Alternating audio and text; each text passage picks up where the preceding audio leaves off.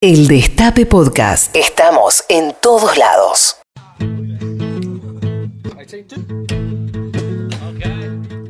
Hoy venimos con un informe extra large.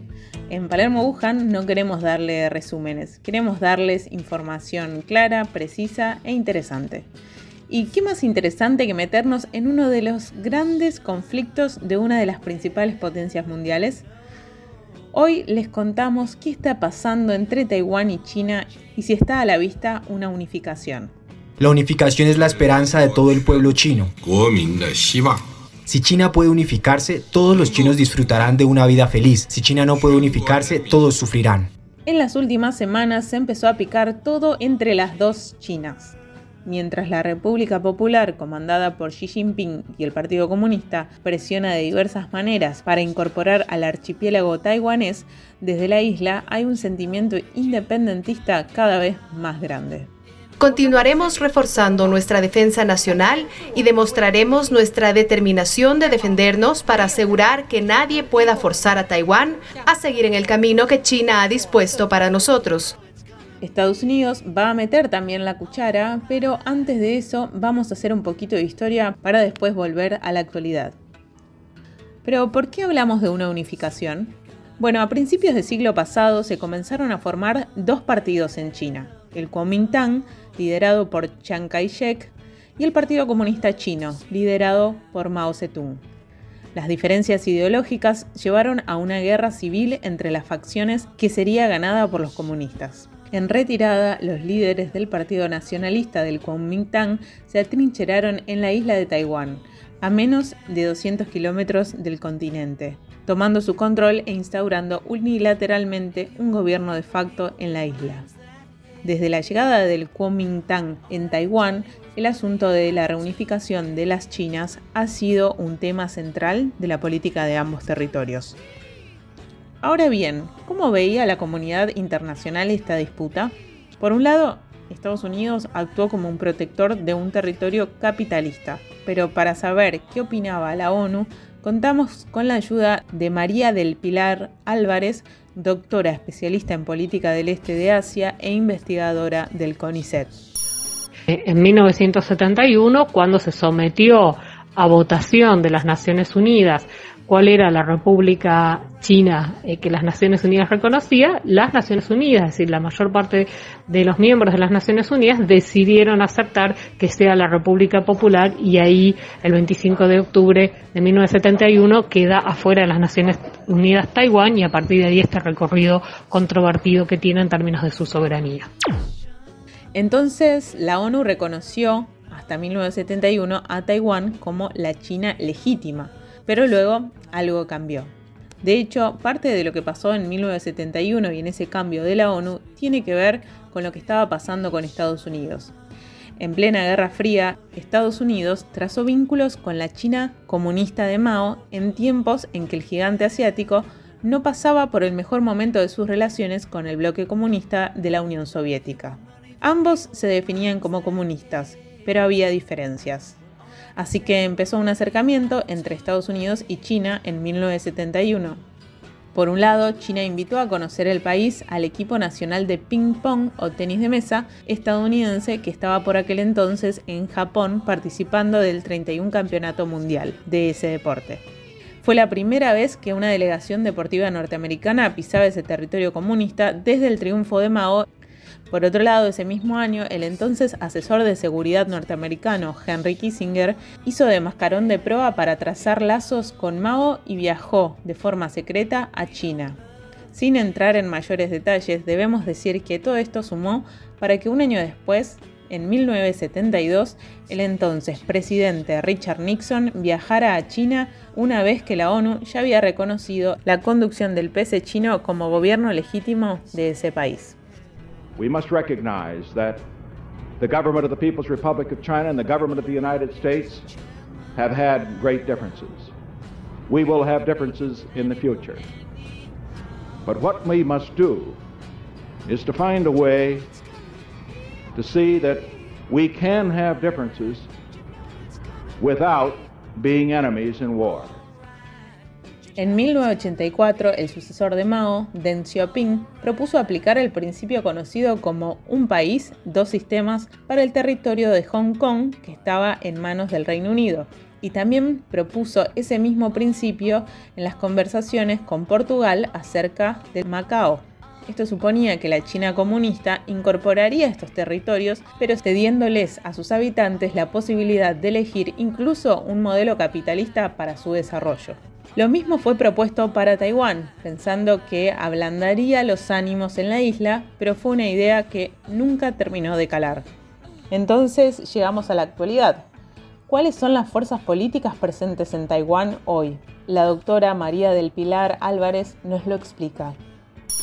En Taiwán tenemos dos partidos mayoritarios, el partido Kuomintang, que es el partido nacionalista, es decir, el partido de la República eh, conformada en 1911-12 en, en, China, y por otro lado el PPD, que es el Partido Progresista Democrático, que sería, que es el principal partido de oposición, es el partido que gobierna la actualidad y es el partido sería la transición democrática, es como el partido taiwanés. Interesantemente, en el caso de Taiwán, el partido del Kuomintang, que es el tradicional enemigo histórico del Partido Comunista, eh, si bien es el enemigo histórico, es quien en la actualidad tiene relaciones o hace una apuesta a tener relaciones lo más cercanas posible, lo más condescendiente posible con la República Popular, porque cree, cree que sin sin esos lazos fortalecidos de negociación con la República Popular, no hay forma, no hay forma de que Taiwán, en términos económicos, eh, en el largo plazo pueda eh, sostener su, situación económica y de desarrollo, ¿no? que es central el rol que ocupa en ese sentido la República Popular. ¿Y cómo se comportan hoy los líderes de ambos territorios con respecto a la reunificación? El PPD, y si uno lo piensa en términos históricos, se volvería hasta casi obvio, ¿no? Es el partido que obviamente eh, considera no frena las relaciones con la República Popular necesariamente, pero es el partido que considera o trata de batallar por una autonomía del, de, de Taiwán. Es el, PPD se podría decir que es el partido más anti-China y a partir de ahí que cuando asume algún presidente que pertenece al PPD, también hay una mala predisposición eh, por parte de la República Popular que bueno que considera eh, que muy que está asumió el partido que en algún punto se opone entre comillas eh, a las relaciones con la República Popular. ¿A qué se opone? En realidad a algo que originalmente va a rechazar el, partido del Kuomintang en en su momento, es decir, cuando Deng Xiaoping va a hacer la propuesta, a lo que se opone es que no quieren ingresar bajo ningún punto de vista bajo esa categoría histórica con la cual se incluyeron las ex colonias de, de Macao y de Hong Kong. Es decir, no rechazan sustantivamente la política de un país, dos sistemas como una forma de ingresar a la República Popular. ¿Estás seguro que no has visitado China? No es vergonzoso hacerlo. ¡Oh!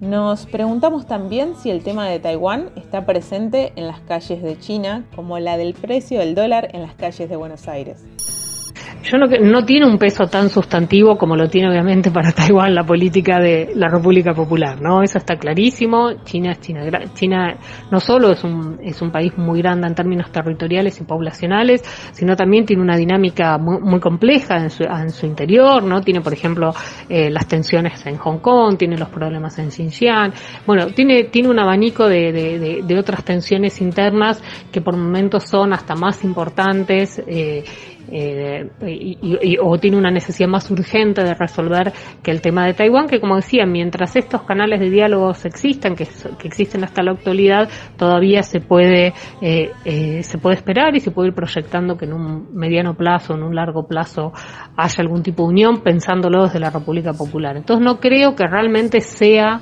eh, Taiwán un problema interno grave para China, para nada. A todo esto, ¿qué pasó con Estados Unidos después de la visita de Nixon y el reconocimiento de la China comunista? El reconocimiento del gobierno chino no impidió que Estados Unidos siguiera manteniendo lazos con la isla, incluso actualmente brinda cooperación en materia militar. ¿Y qué pasó por estos días? Bueno, Biden agitó las aguas y dijo en la CNN algo así como el refrán de nuestras tierras que indica que si el país entra en guerra, Corrientes le va a ayudar. Bueno, pero en este caso, que si Taiwán necesitara, Estados Unidos lo va a ayudar. China acaba de probar un misil hipersónico. ¿Qué piensa hacer para hacerle frente militarmente? ¿Jura proteger a Taiwán? Sí y sí.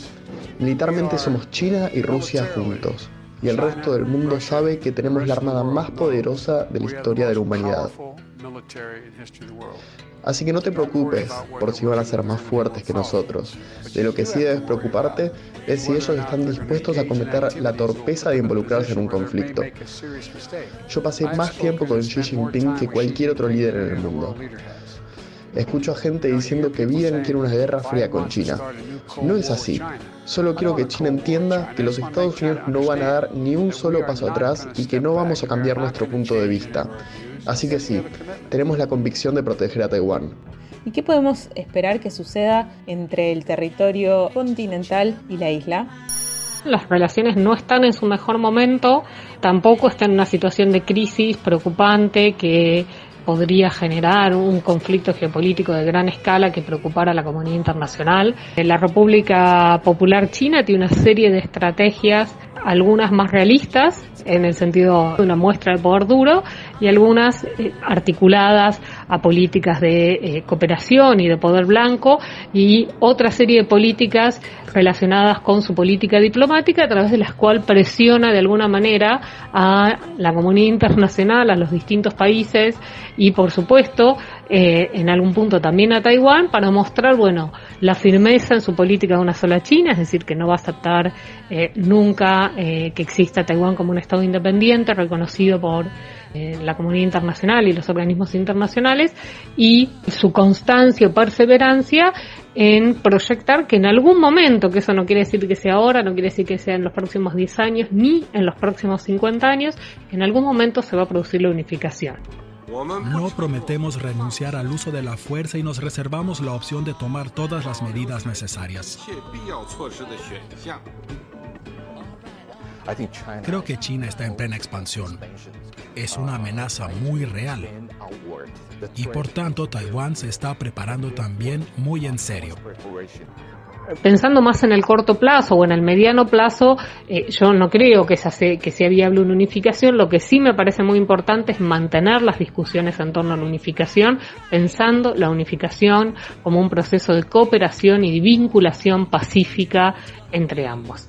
Y eso es central, ¿no? Mantener esa agenda de cooperación, mantener los vínculos, reforzar vínculos a través, como decía, de un montón de otras políticas que no tienen que ver necesariamente con la política de seguridad o solo la presión económica. Hay muchas formas en las que se vinculan ambos países que son enriquecen las relaciones entre ambos y que genera también una mejor percepción de ambos este, en el futuro, porque algo con lo que tienen que trabajar también en ambos países es en, eh, en los prejuicios que existen, un enorme prejuicio hacia Taiwán en la República Popular, hay un enorme prejuicio la República Popular hacia Taiwán, pensando que Taiwán eh, como que se opone a ellos, etcétera. Eh, hay, hay muchos vínculos en los cuales hay que trabajar y reforzar y en ese sentido sí es, sí es importante, más allá que no se unifiquen en el mediano plazo, continuar trabajando en la cooperación y en el diálogo. Esperamos que después de este informe extra large hayan podido calmar vuestra ansiedad por si iba o no a estallar una guerra entre China y Taiwán. Bueno, en realidad no sabemos si no va a estallar, pero seguro si llega a escalar recibiremos el conflicto muy bien informados.